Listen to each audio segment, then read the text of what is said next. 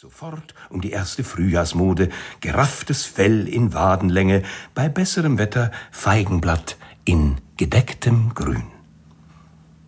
Der allein in seinem langweiligen Paradies zurückgebliebene Gott warf vor Zorn einen Schatten.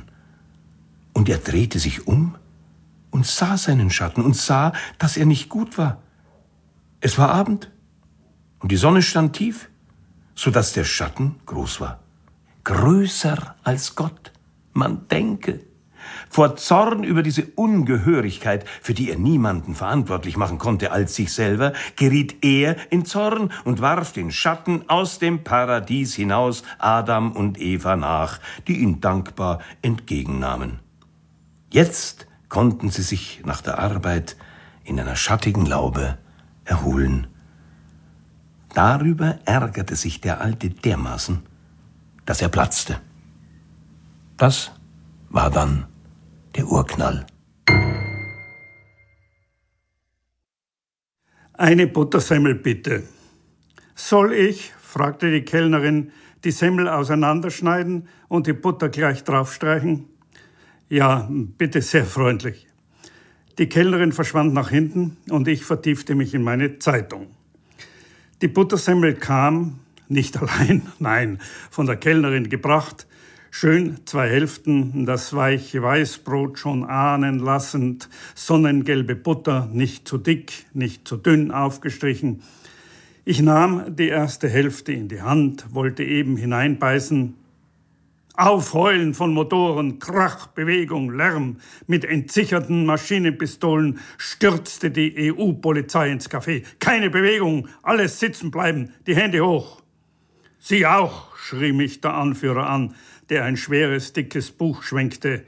Äh, was haben Sie da? Eine, Buttersemmel, sagte ich verdattert. Weiß man hier nicht, schrie er, dass nach den EU-Richtlinien die Buttersemmel nicht gestrichen serviert werden darf, nur ungeschnitten und Butter eingewickelt portioniert. Er schüttelte drohend den Konvolut, den er in der Hand hielt. Aha, sagte ich, das ist das äh, Buch mit allen EU-Bestimmungen.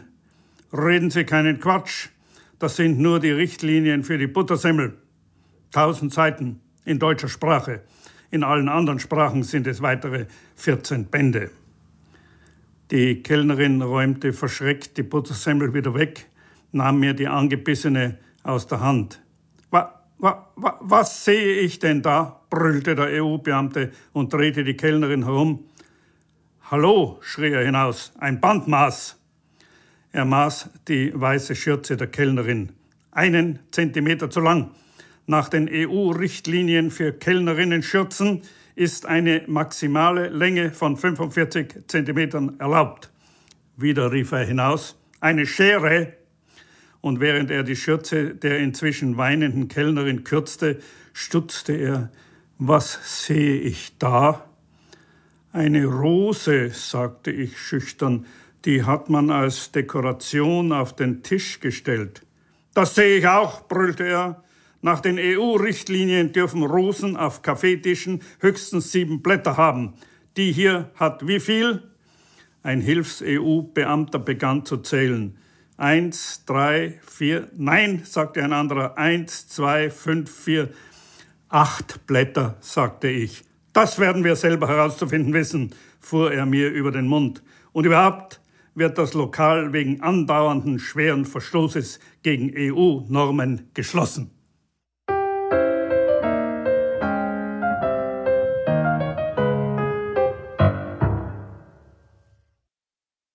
Wieder einmal wurde ich am Walterplatz in Bozen von ratlos auf das Denkmal blickenden Touristen gefragt, äh, wer ist das da oben?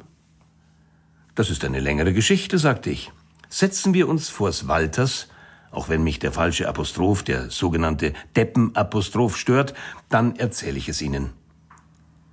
Wer also war der, der da oben auf dem Denkmal abgebildet ist und etwas in der Hand hat, was entfernt an eine Geige erinnert? Entgegen weit verbreiteter Meinung handelt es sich dabei nicht um den Gründer der Kastelruther Spatzen, auch nicht um Louis Trenker. Es stellt vielmehr einen Herrn